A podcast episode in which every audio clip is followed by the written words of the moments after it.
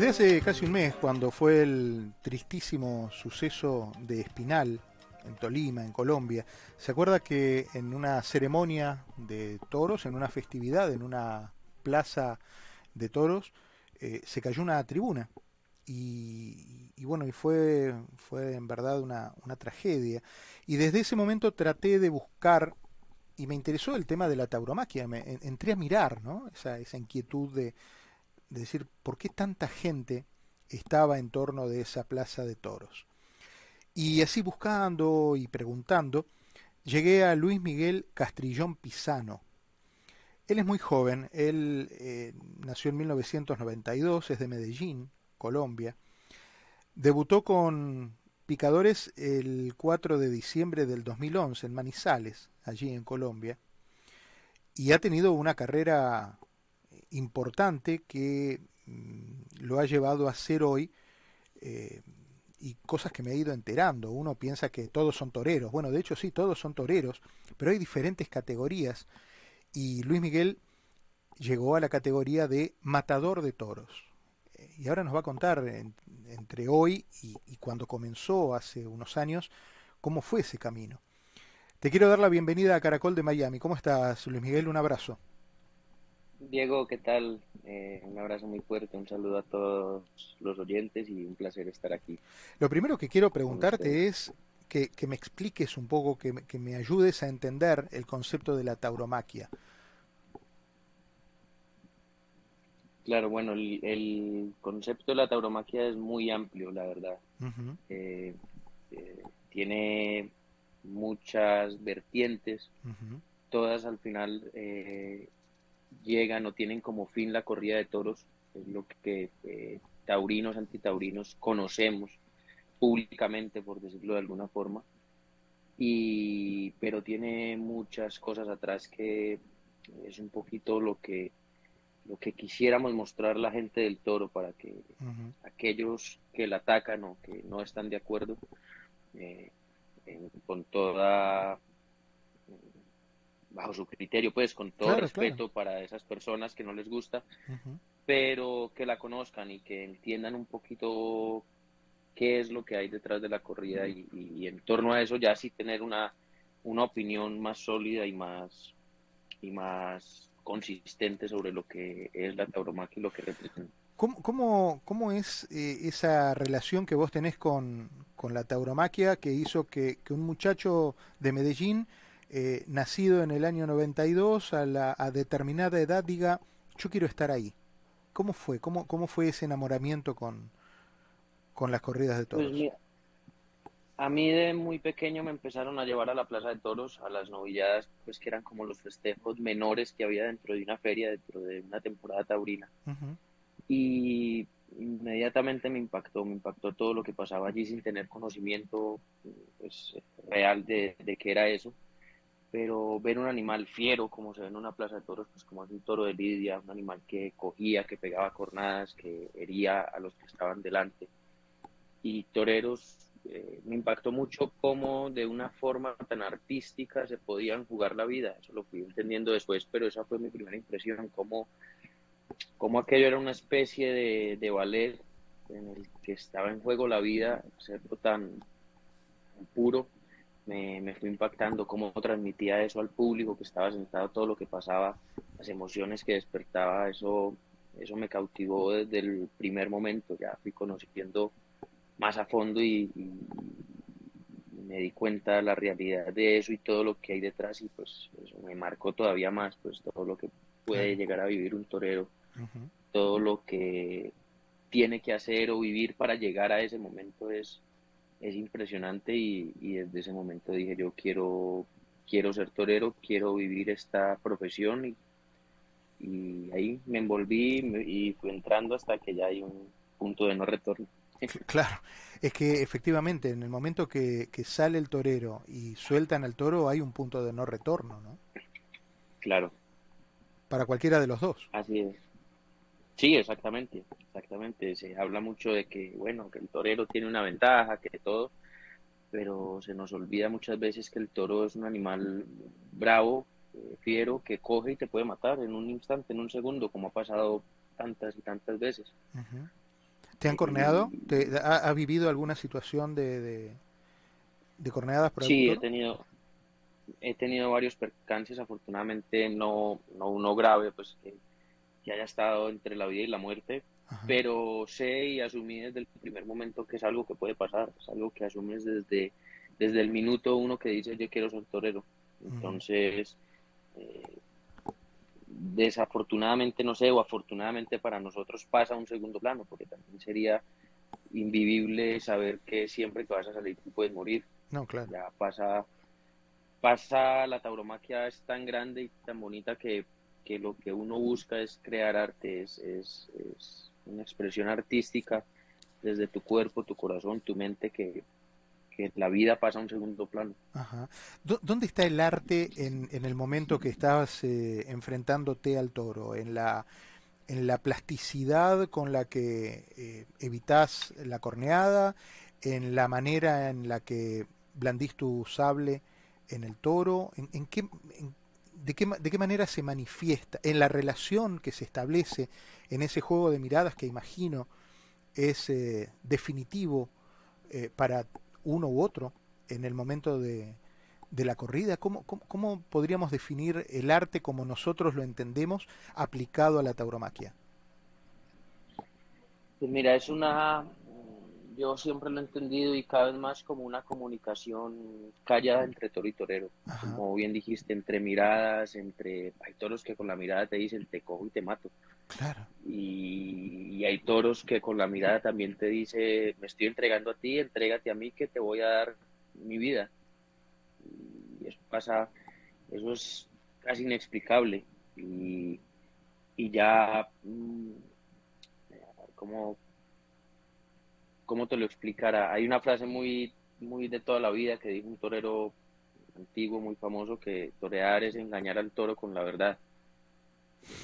Tú con una muleta, con un trapo, eh, crear arte, torear a una velocidad impensable, porque dominar la velocidad de un animal es muy difícil y un animal con esa comunicación, con esa con ese, a ver, con ese enlace con el torero logre surgir ese arte, en hacerlo despacio, hacerlo bonito, hacerlo pasándote los pitones de los toros por tus muslos eh, a, a milímetros. Eso es algo que transmite, fíjate, curiosamente, la muerte transmite vida en el toreo. Es algo que te da vida, que te hace sentir, no superior, pero sí grande, te hace sentir en ese momento que lo que estás haciendo ahí, lo que estás viviendo, es muy difícil de alcanzar y el público es cuando en verdad se emociona y cuando viene la gloria en el toreo, por decirlo de alguna forma. ¿Sentís en algún momento piedad por el toro o sentís que el toro tiene piedad por vos? ¿Hay en algún momento una empatía o, o lo único que hay es el deseo de, de uno de los dos de, de hacerse de la vida del otro? No, como te decía al principio, la muerte tanto del toro como del torero pasa a un segundo plano. Yo creo que lo que buscamos los toreros es crear arte y el toro entregar su bravura, entregar su, su vida, pelear hasta el último momento. Eh, no se podría crear arte si solo tiene como objetivo la muerte. Eh, creo que es un camino, es un proceso en una faena donde cada uno entrega lo que tiene desde su capacidad eh, empatía por un toro, hay toros, como te decía, hay toros que con la mirada te dice te voy a entregar todo, te entrego tu vida y, como torero eh, te hace imposible matarlo. Son tan buenos, tan nobles, con tanta bravura que, al final es cuando viene el indulto, que se le perdona la vida al toro por, por esa grandeza que dio en la, en la plaza. Háblame del indulto. Y el toro, bueno, el indulto es una, es cuando un toro reúne tantas cualidades que se buscan, que buscan los ganaderos. Eh, cuando todo eso se conjuga en un solo animal, que es la bravura, la clase, la nobleza, eh, la entrega, pues es un toro que los ganaderos buscan para sus ganaderías, para que sean futuros sementales, padres de, nuevos toros, de otros toros, y, se les perdona la vida en la plaza por lo que entregaron.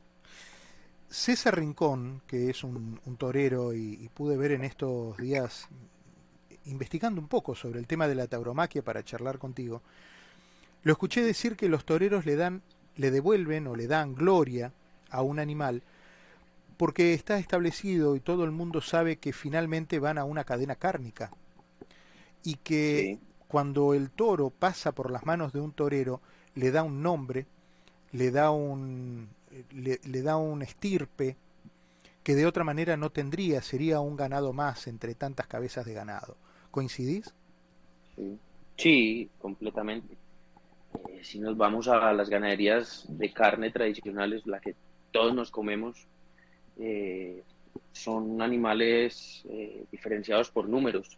No tienen una, una familia atrás, no tienen una genética estudiada por años y años y años, no tienen una capacidad, bueno, no una capacidad, eso es algo que ha creado el ser humano dentro de una raza que es la, del toro de Lidia, pero sí es verdad que es un toro que tiene un nombre por familia, que tiene una genética diferente, que tiene, que tiene muchas cosas diferentes, eh, que también puede por eso mismo llegar a perdonársele la vida y morir de viejo en una ganadería en, su hábitat natural y al final, bueno, el toro que muere es un toro que va a, las carnicerías, como todos. Claro, claro. Eh, em, Luis Miguel, ¿y te ha tocado indultar algún toro en algún momento? Sí, sí, sí, he tenido la, gran fortuna de, indultar grandes toros que me he encontrado en mi carrera en plazas importantes de Colombia como Manizales, digamos, es una plaza de, se llama de primera categoría y, es una experiencia inolvidable. Después llegar a, la, a esa ganadería y encontrarte con ese toro y, y volver a revivir todo lo que se vivió delante de él, todo lo que se pudo crear artísticamente es, es algo inexplicable, es algo que, que, con palabras es muy difícil decirlo. Eh, ¿cuántos, ¿Cuántos años tiene un, un toro que, que sale al ruedo? El toro, reglamentariamente, toro para corrida de toros, tiene que tener cumplido los cuatro años y se puede lidiar hasta los seis. Eso es una, la adulta pues del toro. Y puede llegar a vivir después de eso como semental hasta los 12, 15 años aproximadamente. ¿Cómo se mide el desempeño de un torero? Eh, ¿En base a qué? Es en base a su evolución, evolución. No hay un, no hay un. Pero digo, los futbolistas es por goles, los golfistas es por handicap, los toreros por qué es. Pues en, al final es por lo que son capaces de, desarrollar, de crear en, cuanto al animal que tienen delante. Y así como novillero, digamos, complicadores, que es el, último paso antes de llegar a matador de toros. Eh, tienes una eh, facilidad o ya tienes un oficio tan aprendido que te dice uno mismo yo puedo con el toro, o sea, ya estoy, ya me siento preparado para el toro que tiene otra dificultad mayor, eh, aparte de su cama, de su tamaño, el comportamiento es diferente, es más, más serio todo, y ya uno mismo es el que dice yo puedo con el toro. Y también tu entorno, tu equipo te dicen, pues ya estás para el toro, ya es momento de buscar una alternativa y ya en base a eso pues se, habla con diferentes empresas o, plazas de toros y, y, se, y se llega pues a, tomar la alternativa. ¿Cómo, ¿Cómo entrenás? Porque se aprende a ser torero o, es innato? Sí, yo creo, yo soy de la, de la creencia que el torero nace.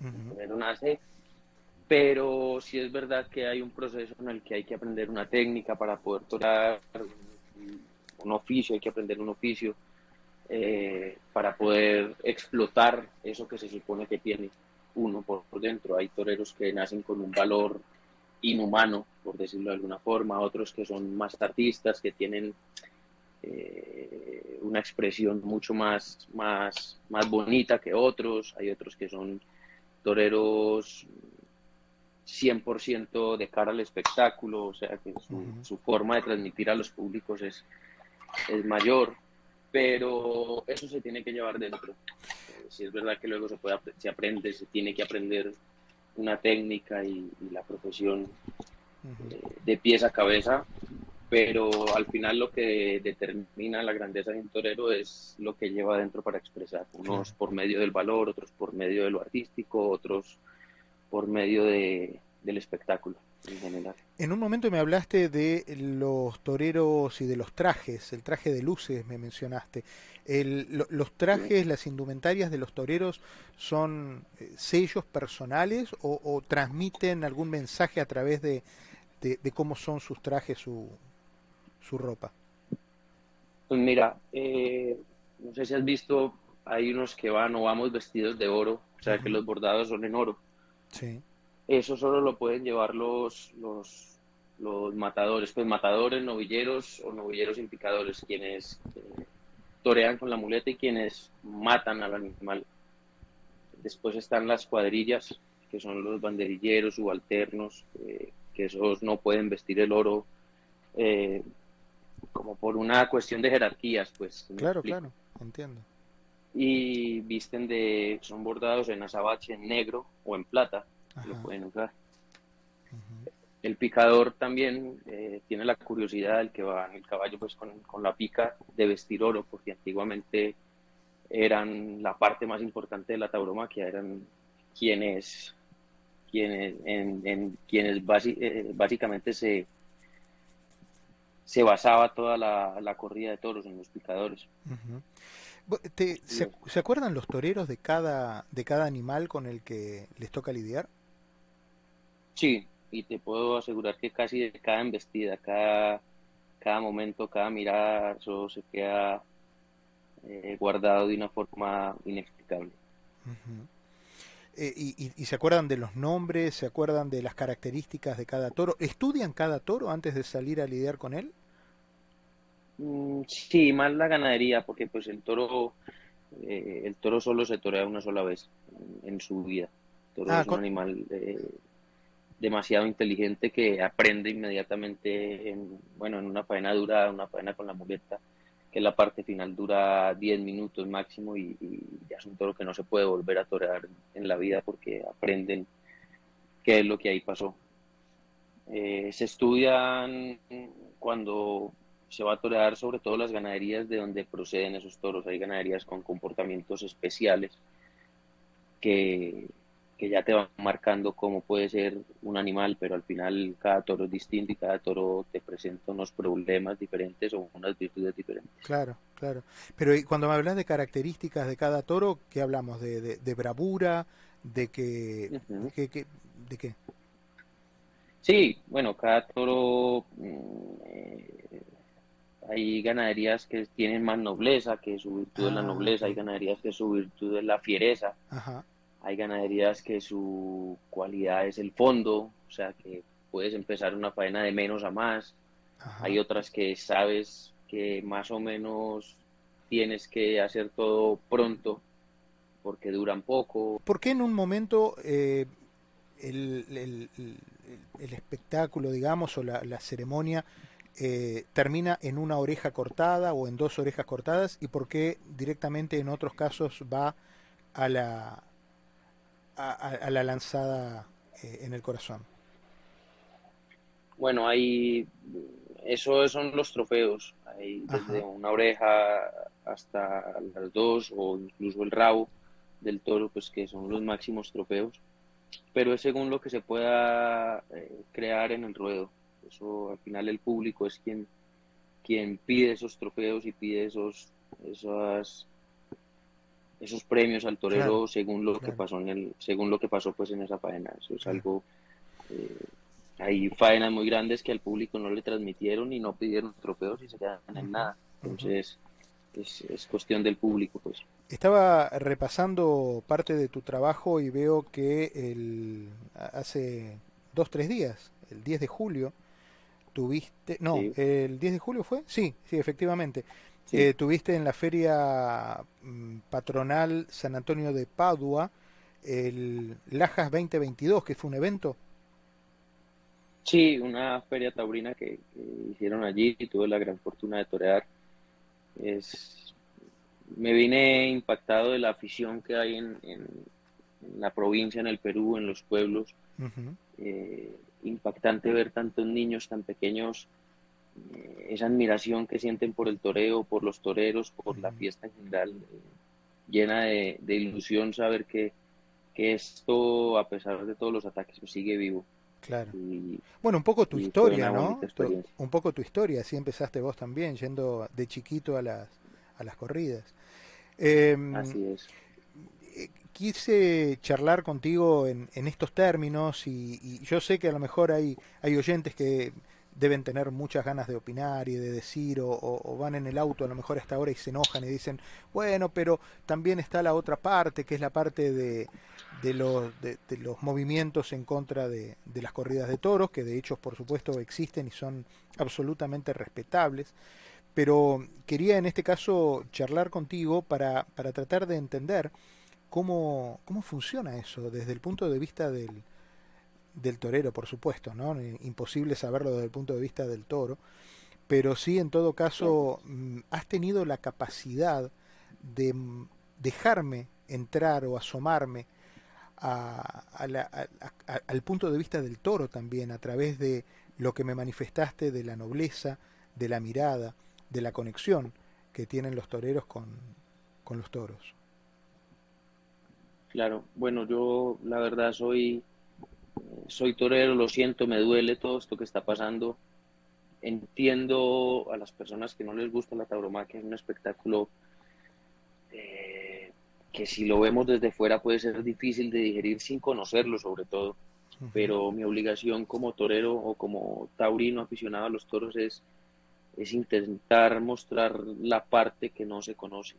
Eh, yo respeto muchísimo a las personas que no les gusta, a los antitaurinos, pero también pediría un poco de, de, una mínima intención de conocer qué es lo que hay detrás de todo eso, de cómo vive el toro, qué es el toro realmente, porque muchas veces, como bien lo dijiste, el toro no lo conoce, nadie sabe su expresión.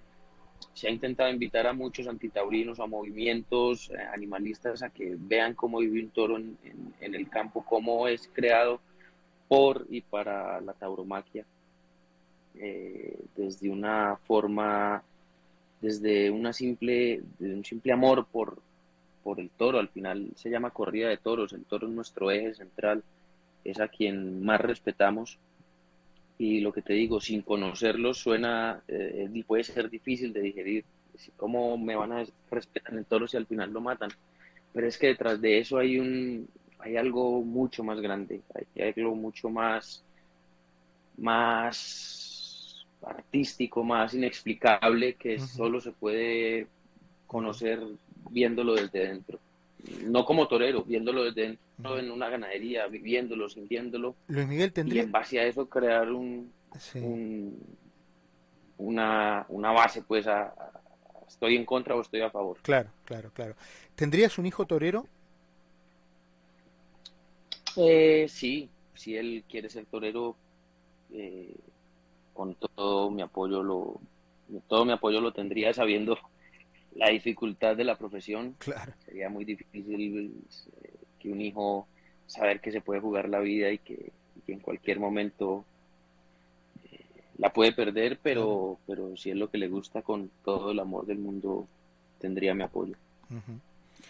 Luis Miguel, te agradezco muchísimo la, gentileza de charlar conmigo hoy en, esta tarde y, de poder contarle a la gente eh, estas experiencias de vida y estas experiencias que tienen como vienen como, como consecuencia de una pasión y las pasiones hay que respetarlas. Eh, después entramos en detalles sobre otras cuestiones pero eh, cualquier pasión tiene que ser valorada y, y, respetada. Y la pasión por la tauromaquia es algo que no empezó ayer es algo que se viene dando desde hace muchos años y que en tu caso vienes poniendo en alto el nombre de, Colombia en muchas eh, plazas de, toros. Así que te agradezco muchísimo, te mando un abrazo enorme y, bueno, un gustazo de verdad haber charlado contigo en esta tarde. Gracias Diego, igualmente un placer y aquí estoy para lo que haga falta. Dale, abrazo enorme. Se llama eh, Luis Miguel Castrillón Pisano, es torero y charló con nosotros en esta tarde.